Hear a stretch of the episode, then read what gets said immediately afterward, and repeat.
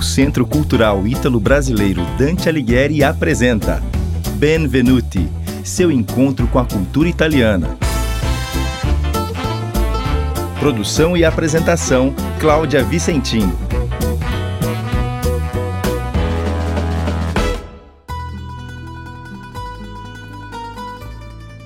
Clima do mês da mulher, o Benvenuti destaca algumas incríveis italianas que fizeram história rompendo barreiras e enfrentando com coragem convenções sociais que sempre colocaram a mulher como coadjuvante ou mesmo tentaram impedi-la de exercer cargos e conquistar espaço em áreas predominantemente ocupadas pelos homens.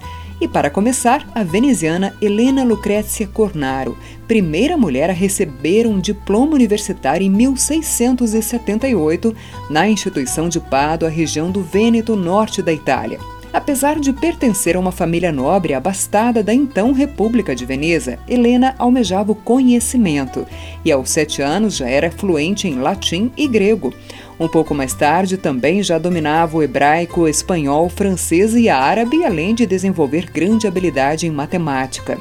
Virtuosa musicista em uma época em que o nível de exigência era altíssimo, especialmente para as mulheres, Helena conseguiu mostrar o seu talento em diversas composições, embora não tenham sido reconhecidas. Mas Helena não parou por aí, queria a universidade e, ao ser recusada no curso de teologia, conquistou por extrema insistência autorização para estudar filosofia e, com excelente desempenho, se formou aos 25 anos. No seu discurso de formatura na Catedral de Pádua, falou durante uma hora em latim a autoridades, professores de universidades de Roma, Nápoles, Bolonha e Perúdia, além de senadores de Veneza. Tornou-se professora de matemática em Pádua, mas morreu jovem, alguns anos depois, vítima de tuberculose aos 38 anos. A Universidade de Bolonha, a mais antiga do mundo, teve em seu corpo docente a primeira cientista italiana a ensinar oficialmente em uma instituição na Europa. Laura Maria Caterina Bassi foi instruída de forma privada e nomeada professora de anatomia em Bolonha aos 20 anos de idade, isso em 1731. No ano seguinte, foi eleita para a Academia do Instituto de Ciências quando recebeu a cadeira de filosofia.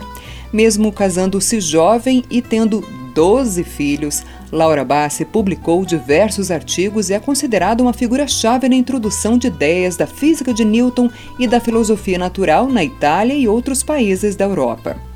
A metodologia de ensino usada ainda hoje em escolas públicas e privadas da Itália e mundo afora foi desenvolvida por outra inquieta italiana, Maria Tecla Artemisia Montessori, Nascida em 1870 em Chiaravalle, região central do país, Maria criou o método Montessori de aprendizagem, que defende a importância da liberdade, da atividade e do estímulo para o desenvolvimento físico e mental das crianças.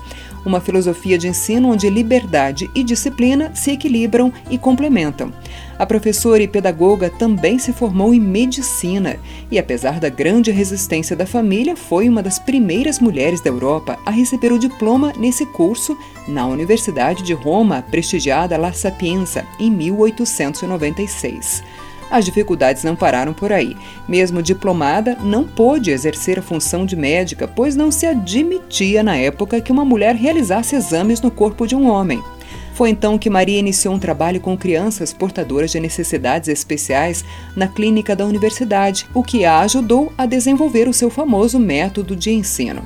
Escreveu nove livros, a maioria sobre educação e desenvolvimento infantil. Falando em livros, a Nobel de Literatura de 1926 foi a italiana Grazia Cosima Deleta. A escritora e poeta nasceu em 1871 e cresceu nas belas paisagens da ilha de Sardenha e foi inspirada nos costumes e lendas da sociedade agropastoril de sua amada terra natal, que a autora criou a trama vencedora do Prêmio Máximo da Literatura. O romance Cane al Vento ou Caniços ao Vento está entre as 60 obras escritas por Deleta que morreu aos 64 anos por causa de um câncer no seio. A edição em português de Caniços ao Vento foi lançada em 1964. 103 anos dedicados à medicina e à vida. O legado da italiana Rita Montalcini, nascida na cidade de Turim em 1909, também lhe rendeu o Nobel este de Medicina. Como a esmagadora maioria das mulheres, Rita não foi incentivada a cursar uma faculdade, mas o interesse pela ciência impulsionou sua trajetória. Formada e especializada em neurologia, Rita descobriu uma substância do corpo que estimula o crescimento de células nervosas, abrindo o leque para novos conhecimentos sobre o mal de Alzheimer e outras síndromes degenerativas. Foi esse feito que lhe rendeu o Nobel em 1986. Em 2001, foi designada pelo então presidente Carlo Azeglio senadora vitalícia da República Italiana.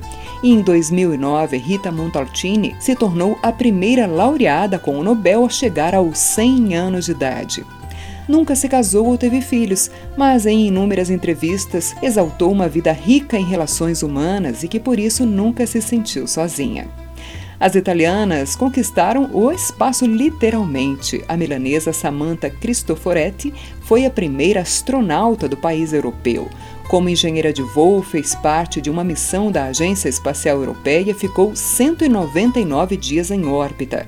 Como boa italiana, ficou conhecida como a primeira pessoa a fazer um café expresso no espaço.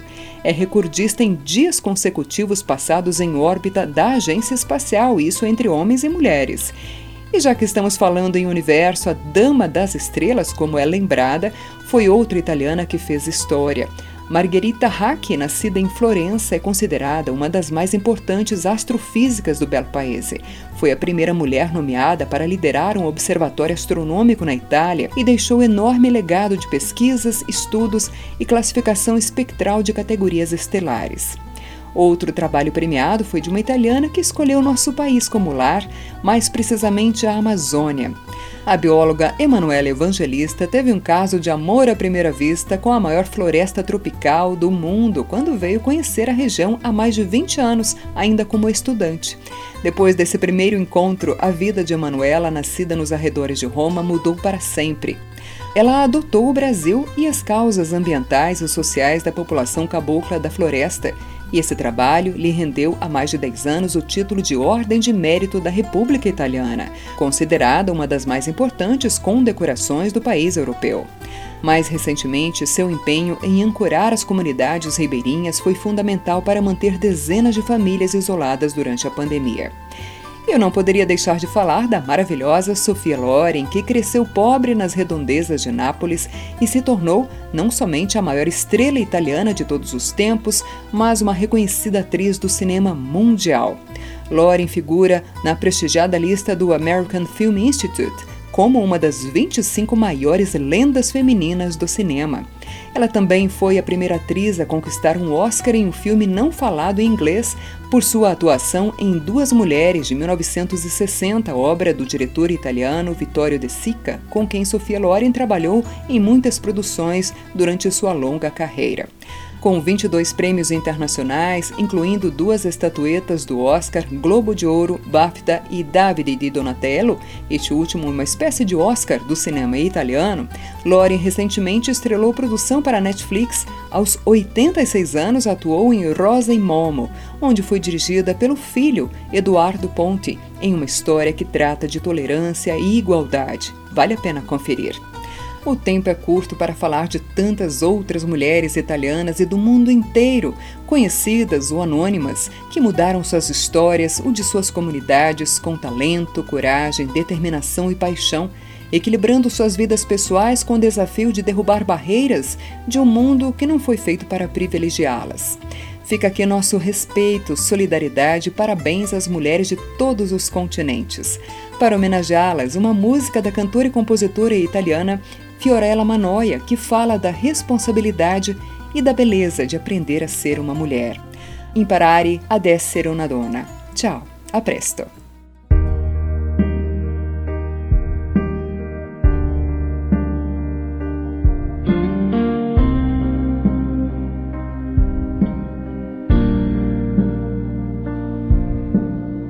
A mani nude, a piedi scalzi, affrontare la vita sul campo e mai dagli spalti senza risparmi, andando sempre comunque avanti e niente mai sicuro.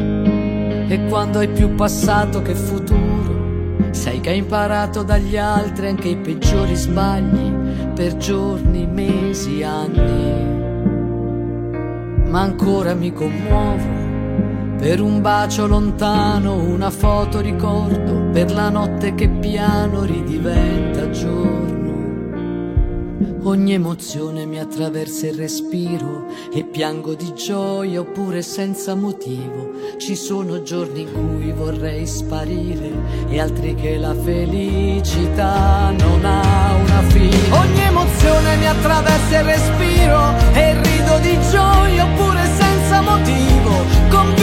alla fine tutto torna. Con il peso e la bellezza di imparare ad essere una donna.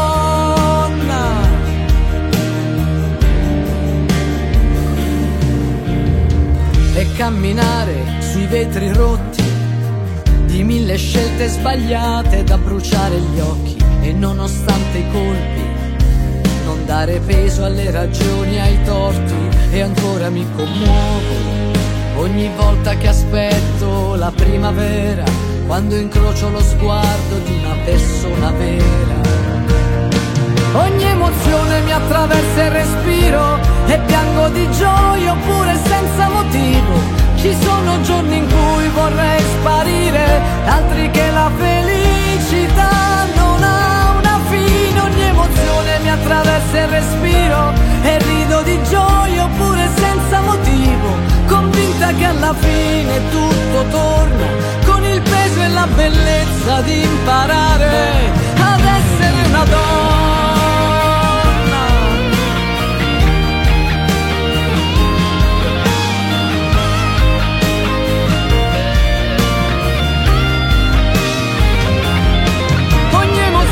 attraversa il respiro e rido di gioia oppure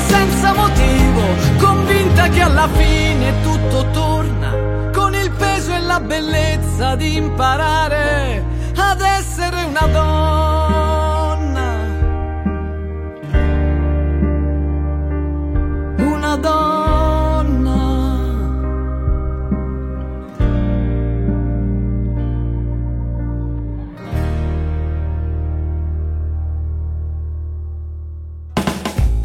Você acabou de ouvir Benvenuti, seu encontro com a cultura italiana. Produção e apresentação: Cláudia Vicentim. Promoção: Centro Cultural Ítalo-Brasileiro Dante Alighieri. Il Mondo in Italiano.